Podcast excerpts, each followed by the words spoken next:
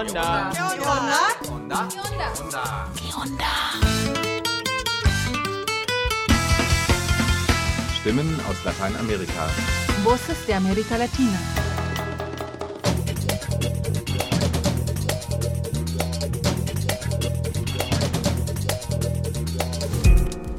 Hallo und willkommen zum Onda Info 571. Wasser, Wasser, Wasser. Das Thema saures Trinkwasser wird immer zentraler. Kein Wunder bei Klimawandel ohne, dass die Ursachen dafür wirklich angegangen werden. Heute von uns ein paar gute Nachrichten dazu aus Costa Rica. Jules Gisler war vor Ort und berichtet vom Verbot, das Fungizid Chlorothalonil zu verwenden. Antje und Carlos sprachen mit dem Bruder des 1996 in Buenos Aires ermordeten Afro-Uruguayers José Delfín Acosta Martínez über die Aufklärung des Polizeiverbrechens. Straflosigkeit ist in Argentinien alltäglich. Wir lesen gerade, während wir dieses Onda-Info für euch produzieren, dass auch die Gendarmen im Fall des 2017 verschwundenen Aktivisten Santiago Maldonado erneut freigesprochen wurden. Die zweite Nota von Darius bleibt leider beim Thema. In Buenos Aires wurde am 10. August ein Demonstrant bei einem Polizeieinsatz getötet. Markus hat zwei weitere Nachrichten. In Guatemala wird ein Antikorruptionskämpfer neuer Präsident, der mit großer Unterstützung in der Bevölkerung und großem Widerstand des korrupten Establishments seine Regierungszeit beginnen wird. Auch in Ecuador gab es Wahlen. Da wird es Mitte Oktober in eine Stichwahl gehen. Gleichzeitig gab es wichtige Siege bei zwei Umweltreferenten. Last but not least möchten wir euch auf die Veranstaltungsreihe bis zum letzten Tropfen anlässlich 50 Jahre Putsch und Kämpfe ums Wasser in Chile aufmerksam machen. Los geht's damit am 5. September und das volle Programm findet ihr bei den News auf npla.de.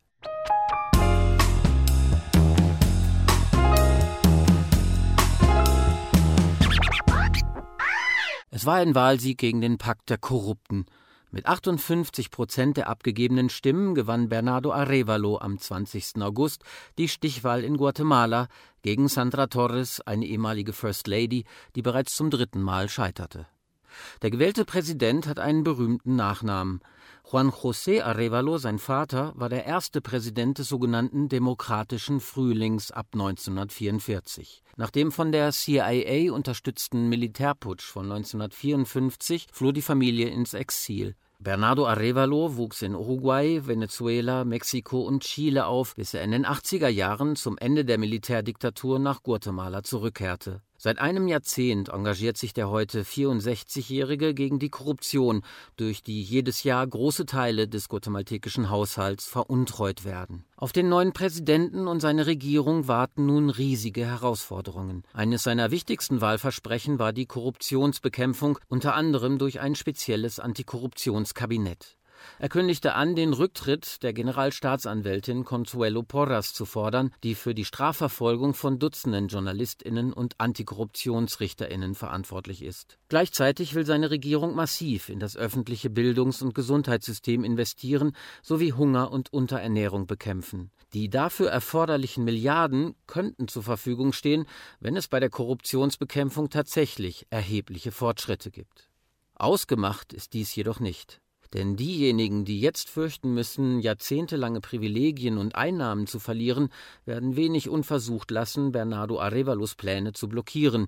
Im Kongress, in den Institutionen, sogar politische Gewalt gilt vielen in Guatemala nicht ausgeschlossen. Der neue Präsident wird auf eine breite und lautstarke Unterstützung aus der Gesellschaft zählen müssen, um in Guatemala, wie vor 80 Jahren sein Vater, eine Zeitenwende herbeizuführen. Cada cuatro años Guatemala Ya sabemos que a la segunda vuelta van dos del pacto de corruptos. Y entonces la gente en su anhelo de salvar al país dice luchemos por el, el, menos peor. Y el menos peor resulta ser peor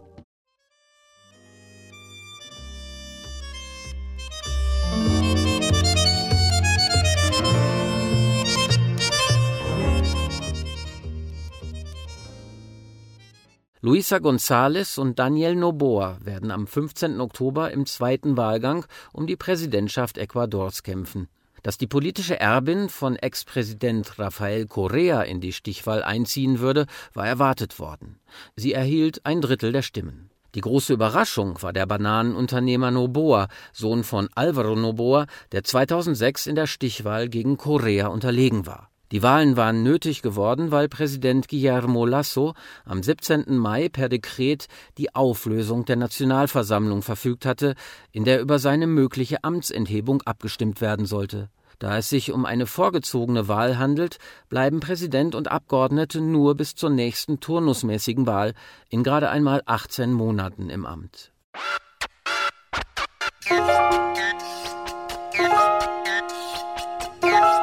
Und der Info? Nachrichten.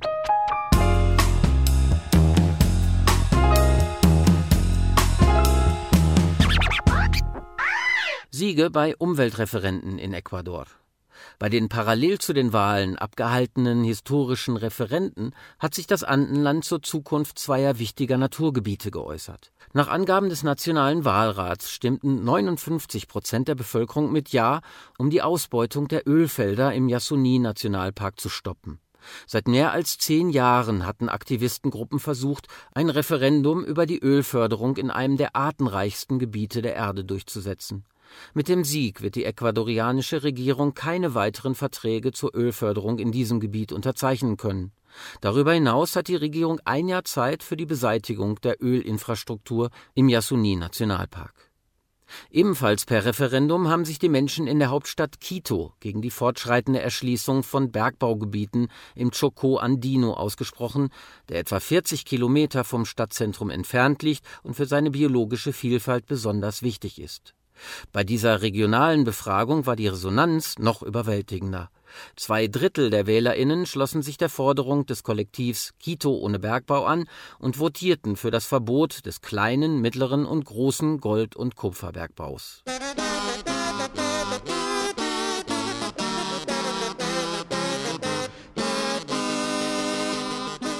¿Qué sucedió en la semana?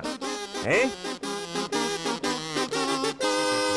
In der argentinischen Hauptstadt Buenos Aires haben die linken Organisationen Votamos Luchar und Rebellion Popular am 10. August eine Protestveranstaltung durchgeführt. Am Obelisken, dem Wahrzeichen der Stadt, protestierten sie gegen die traditionellen Parteien, gegen die Wahlen an sich und für Selbstorganisierung. Als die Versammlung fast zu Ende war, wurden sie plötzlich von der Polizei angegriffen. Dabei starb ein Mann. Bei dem getöteten Demonstranten handelt es sich um den 47-jährigen argentinischen Journalisten, Menschenrechtler und Aktivisten Facundo Molares Schönfeld. Er war 15 Jahre bei der kolumbianischen FARC-Guerilla, saß ein Jahr in Bolivien in Haft und hat in Argentinien die kommunistische Splittergruppe Rebellion Popular mitgegründet. Eine Zeugin sagte gegenüber dem Portal Anred, Polizisten hätten Facundo Molares bei der Festnahme gefesselt und getreten, einer habe auf seinem Nacken gekniet. Dies könnte, wie bei George Floyd, zu einem lagebedingten Erstickungstod geführt haben. Auf Videos kurz nach der Polizeiaktion war Molares bereits bewusstlos.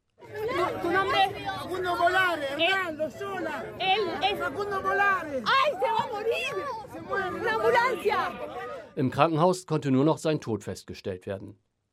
Der staatliche Rettungsdienst nannte als Todesursache einen Herzstillstand. Andere Medien sprachen von einem Erstickungstod. Soziale Organisationen und Gewerkschaften waren hingegen entsetzt und sprechen von Mord.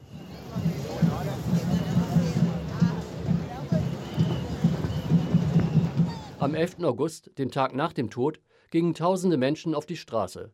Sie machten den Regierungschef von Buenos Aires, Horacio Rodriguez, von der konservativen Parteienkoalition Juntos por el Cambio für den Tod verantwortlich und forderten eine Bestrafung der beteiligten Polizisten. Sie kämpfen auch für ein unabhängiges Gutachten zur Todesursache. Horacio Rodriguez hingegen stellte sich hinter die beteiligten Polizisten. Das Innenministerium kündigte Ermittlungen an.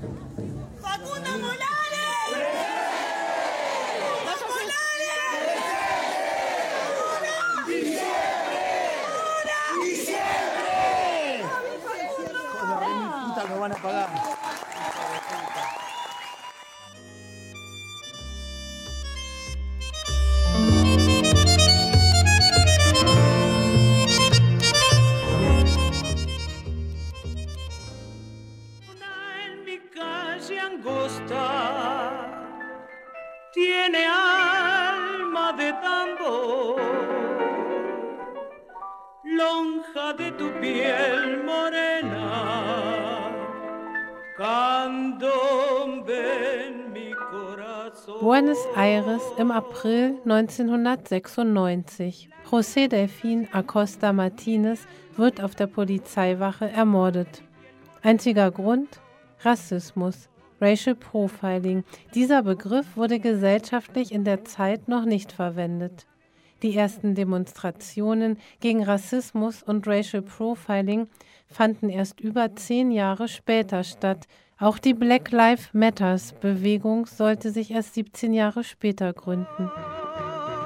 Am 31. August 2020, 24 Jahre nach dem Mord fällt der Interamerikanische Gerichtshof für Menschenrechte ein Urteil gegen den argentinischen Staat.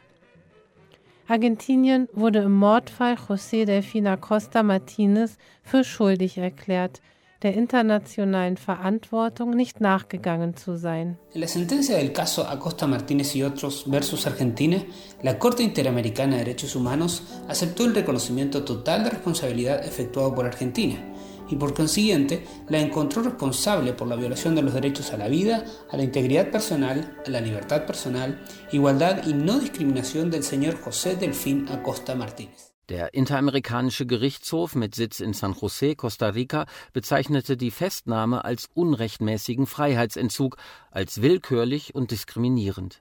Sie habe auf der Anwendung rassistischer Stereotype basiert, wobei die Gesetzgebung nicht dem internationalen Standard entsprach.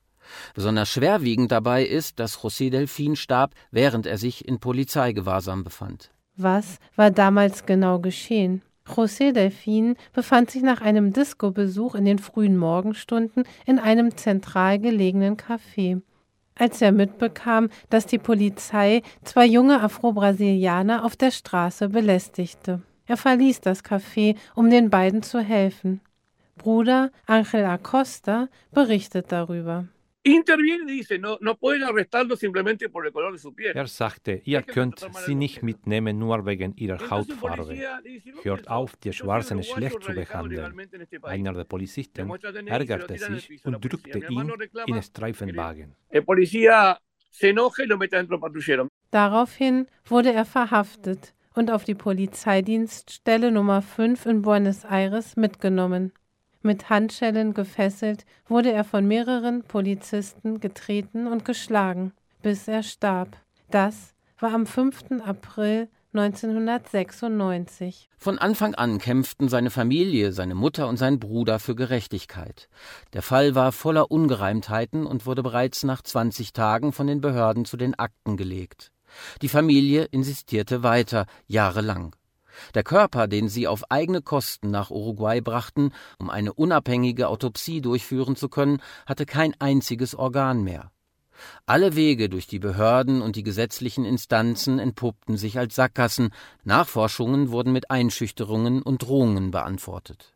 Angel Acosta, Bruder und Kläger, berichtet Sie überfielen mich sechsmal. Sie zapften mein Telefon an. Ich erhielt Drohanrufe und Morddrohungen, ebenso meine Mutter, meine Freunde und die Zeugen. Angel Acosta sah sich schließlich gezwungen, ins Exil zu gehen. Trotzdem ließ er nicht locker und brachte 2002 den Fall vor den Internationalen Gerichtshof für Menschenrechte in Washington. José Delfin und Ángel Acosta Martínez wurden in eine traditionelle afro-uruguayische Familie hineingeboren, Trommelhersteller für die Candomberos, aber vor allem Kämpfer und Überbringer des Candombe und seiner Kultur. Erschöpft von ständigen Festnahmen wegen ihrer Hautfarbe migrierte die Familie 1982 von Uruguay nach Argentinien, mitten in der zivil-militärischen Diktatur in beiden Ländern. Buenos Aires 1985. Gemeinsam mit Diego Bonga Martinez gründet José Delfín Acosta die Gruppe Afro mit dem Ziel, afrikanische Einflüsse und Afro-ArgentinierInnen im Land sichtbar zu machen.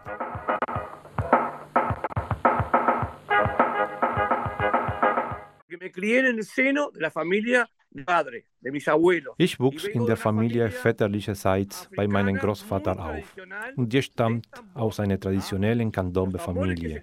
Diese Trommel, die heute beim Candombe überall bekannt sind, hat mein Großvater Kiko Acosta gebaut. Ihm folgte eine ganze Reihe von Kunsthandwerkern.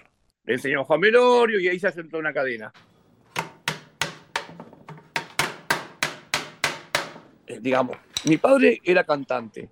Cantaba en Indiana Jazz Pals y, y bueno, se vino acá a Argentina. Mein Vater war Sänger und sang im Orchester Indiana Jazz Pals. Er fuhr mit dem bekannten Musiker Panchito Nolé nach Argentinien und dort sang er unter anderem mit Lágrima Ríos. Y cantaba Lágrima Ríos también con él.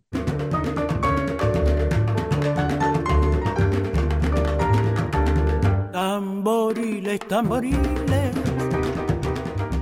Lagrima Rios war eine sehr bekannte afro-uruguayische Tango- und Cadombe-Sängerin, die als erste schwarze Tango-Sängerin des Rio de la Plata berühmt wurde.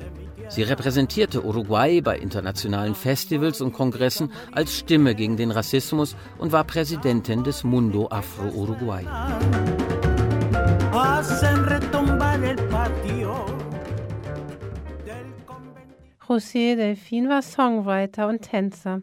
Er war soziokulturell sehr aktiv und setzte sich unermüdlich für die Menschenrechte in seiner Community ein. Zum Zeitpunkt seiner Ermordung studierte er gerade Tango an der Universität von Buenos Aires.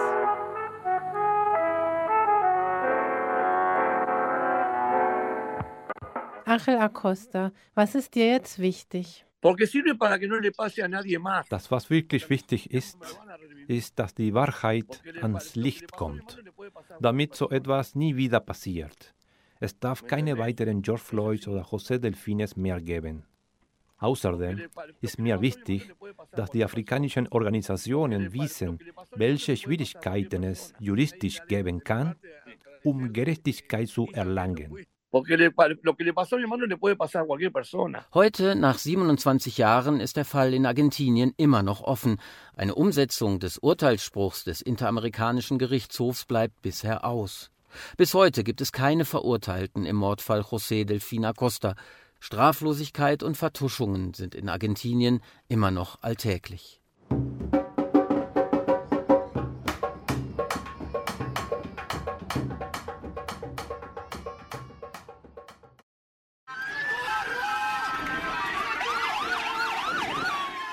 Fast überall auf der Welt decken Staatsanwaltschaften die Polizei, wenn es überhaupt zu einer Anklage kommt. Warum? Und die meisten Opfer sind jung, männlich, schwarz und meistens arm.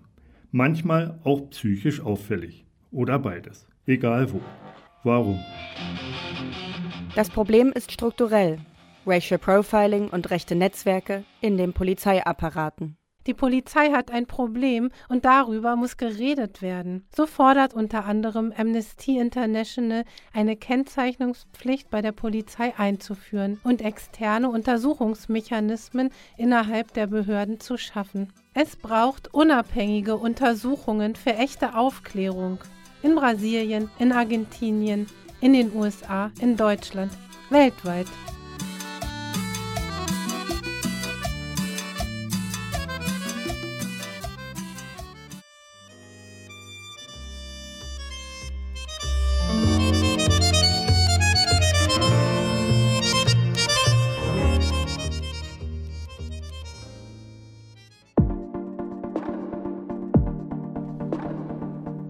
Jeden Morgen müssen Isabel Mendes und ihre NachbarInnen genau hinhören, ob der Lastwagen sich nähert, der sie mit frischem Trinkwasser versorgt.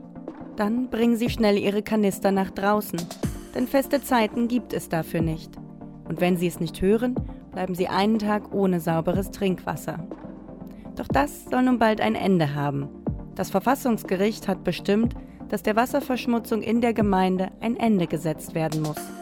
Dazu gehört unter anderem das Verbot des Pestizids, das für die Verunreinigung des Wassers verantwortlich ist. Chlorothalonil. Vor drei Jahren haben sich NachbarInnen der Gemeinde im Zentrum Costa Ricas in der ökologischen Bewegung Frente Ecologista de Cipreses, kurz Ecocipreses, zusammengeschlossen, um gegen die Verschmutzung ihres Trinkwassers vorzugehen. Und nun, wie es scheint, mit Erfolg. Doch die Meinungen über das Verbot gehen in der kleinen Gemeinde stark auseinander. Wie Isabel Mendes, Nachbarin und Mitglied von Ecocipreses, berichtet. Eh, las opiniones están muy divididas. Eh, muchos tomamos esta die Meinungen sind sehr geteilt. Viele von uns nehmen diese Entscheidung mit Freude auf. Andere trinken weiterhin das verunreinigte Wasser, das aus den Quellen kommt. Und das, obwohl das Gesundheitsministerium aus hygienischen Gründen angeordnet hat, das Wasser aus dem Hahn nicht mehr zu trinken. Viele Menschen trinken dieses Wasser trotzdem. Nun, wie gesagt, einige von uns nehmen es mit großer Freude auf, andere sehen es immer noch als einen Traum an, den sie nicht glauben können. Und wieder andere nehmen es mit Wut auf, weil es gegen ihre eigenen Interessen geht, wie zum Beispiel bei den Landwirten, die Probleme mit dieser Entscheidung haben werden. Porque hay pues intereses en, en el caso de los agricultores, eh, pues que van a tener problemas con esta decisión también. In Karthago befinden sich mehr als drei Viertel des nationalen Obst- und Gemüseanbaus. Der größte Arbeitgeber der Gegend ist somit die Landwirtschaft. Fährt man nach Oriamuno rein, hat man das Gefühl, dass die Felder den Ort regelrecht umschließen. Und der Geruch von Chemie hängt förmlich in der Luft. Jeden Tag sprühen ArbeiterInnen die Felder mit Schädlingsbekämpfungsmitteln ein. Schutzkleidung tragen dabei die wenigsten.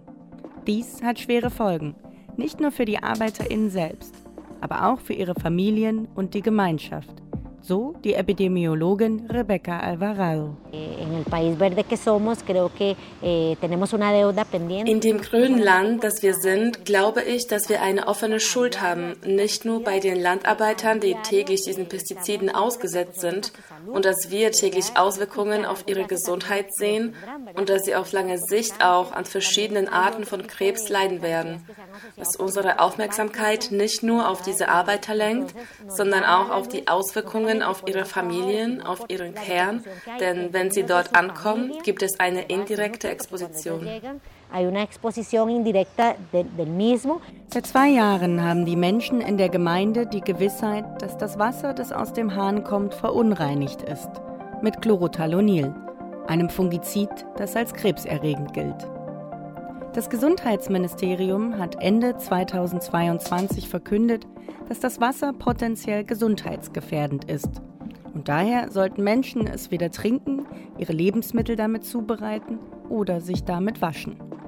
Doch ein Verbot schien lange Zeit außer Reichweite, da so viele AkteurInnen in die Entscheidung eingebunden sind, mit unterschiedlichsten Verantwortlichkeiten und Interessen. So Albin Badia Mora, Koordinator des Programms zur Kontrolle und Überwachung der Trinkwasserqualität im Gesundheitsministerium. In diesem großen Universum mit so vielen Akteuren ist jedes Verbot eines Pestizids eine Herausforderung für das Land. Denn wir müssen eine Einigung zwischen all diesen Parteien herbeiführen, um einen gemeinsamen Nutzen zu erzielen, der in diesem Fall die Gesundheit der Bevölkerung ist. Und um jede Art von Auswirkungen auf die Gesundheit zu verhindern. Es kann also schwierig sein, aber ich glaube, dass wir zwischen all diesen Parteien eine Einigung erzielen können. Vor allem, weil die Gesundheit der Bevölkerung an erster Stelle stehen muss. Ich habe nichts davon, einen Teller Gemüse auf dem Tisch zu haben, wenn ich eine kranke Bevölkerung habe. Ich habe nichts davon, wenn ich höhere Exportumsätze habe, wenn ich eine kranke Bevölkerung habe. Dann sollte die Gesundheit der Bevölkerung immer an erster Stelle stehen. Doch geht es nach Fabian Pacheco, Agrarbiologen und Mitglied der Organisation Ecocipreses, so ist das Verbot des Pestizids Chlorothalonil nur der Anfang. No debemos estar triunfalistas, este, es realmente pues wir sollten nicht triumphieren, sondern hoffen, dass die Richter die staatlichen Institutionen Costa Ricas anweisen, dem technischen Bericht nachzukommen, indem sie ihre letzte Empfehlung zum Verbot von Chlorothalonil darlegen und auch das Costa-Ricanische Institut für Wasserleitungen und Kanalisation auffordern, in seinen Stichproben diese Art von Pestiziden und die anderen, die in Costa Rica am häufigsten verwendet werden, zu analysieren. Nicht nur Chlorothalonil und seine Derivate, sondern auch die in Costa Rica am häufigsten verwendeten Pestizide zu analysieren und im Wasser zu untersuchen. Ich denke, dass dies ein Präzedenzfall ist, der weiterverfolgt werden muss, da sonst alles nur auf dem Papier stehen bleiben könnte. Porque si no, podría quedar todo en papel. In Costa Rica schreibt das Gesetz einen Schutzkreis von 100 Metern um Grundwasserquellen vor. Diese Grenze muss um weitere 100 Meter ausgeweitet werden, wenn der Wasservorrat für die Nutzung durch die Bevölkerung bestimmt ist. Nach Angaben von Ecocipreses werden diese Grenzen in dem Gebiet nicht eingehalten, so Jordan Vargas. O las medidas que se deben ir tomando es la protección efectiva de las zonas de recarga acuífera. Zu den Maßnahmen, die ergriffen werden sollten, gehört der wirksame Schutz der Wasseranreicherungsgebiete von Quellen. Dieser Schutz wird im Land und auch in unserer Region immer noch missachtet. Die Wasseranreicherungszonen werden weiterhin missachtet, die Schutzzonen werden weiterhin missachtet und ich glaube, dass diese Maßnahmen nach dem Verbot ergriffen werden sollten, um das Problem an der Wurzel zu packen. Das Verbot dieser wie auch anderer Chemikalien ist natürlich wichtig, aber es sollte Teil eines Gesamtkonzeptes sein und die Verbote sollten dann natürlich auch durchgesetzt werden. Este químico de cualquier otro es importante, pero entendida desde una manera integral. Auch die Epidemiologin Rebecca Alvarado verweist darauf, dass Chlorothalonil nicht das einzige Pestizid ist, das Auswirkungen auf die Gesundheit von Mensch und Natur hat. En el campo se utilizan múltiples plaguicidas, no solamente el clorothalonil. Auf dem Land werden mehrere Pestizide eingesetzt, nicht nur Chlorothalonil allein oder ausschließlich, sondern eine Mischung von Pestiziden, die Auswirkungen auf die Gesundheit haben. Heute wissen wir also über Chlorothalonil Bescheid, aber wir wissen auch, dass andere Arten von Pestiziden eingesetzt werden die andere gesundheitliche Auswirkungen haben können. Es ist daher aus epidemiologischer Sicht etwas kompliziert zu messen, aber es ist unbestreitbar, dass es Auswirkungen auf die Gesundheit der Menschen, auf ihre Gesundheit und ihr Wohlbefinden gibt.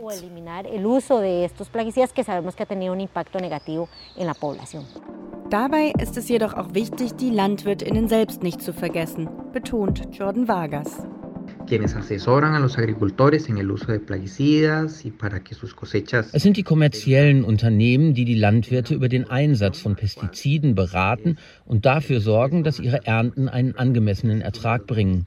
Das ist eines der großen Probleme, die das Landwirtschaftsministerium angehen muss. Die Landwirte müssen beraten werden, damit diese oder andere chemische Stoffe angemessen und nicht überdosiert verwendet werden. Sea adecuado, que no se sobredosifique.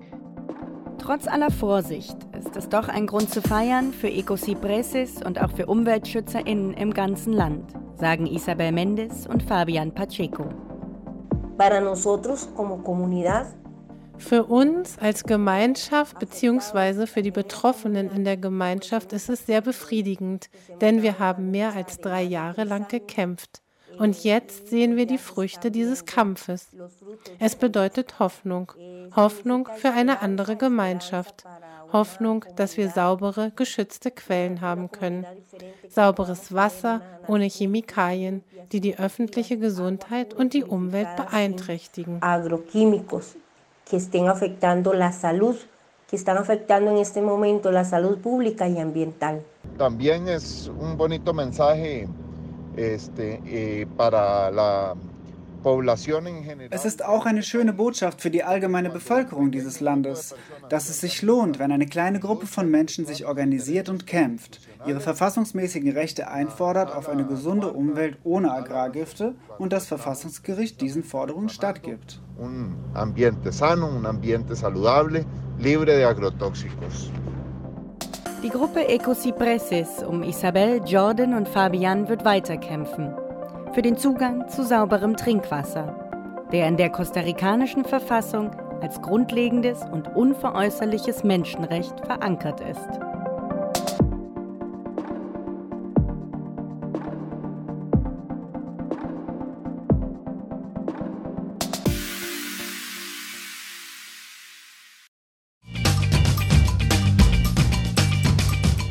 Diese Sendung verwenden wir Berichte von freien Radios, Agenturen und Korrespondentinnen aus Lateinamerika.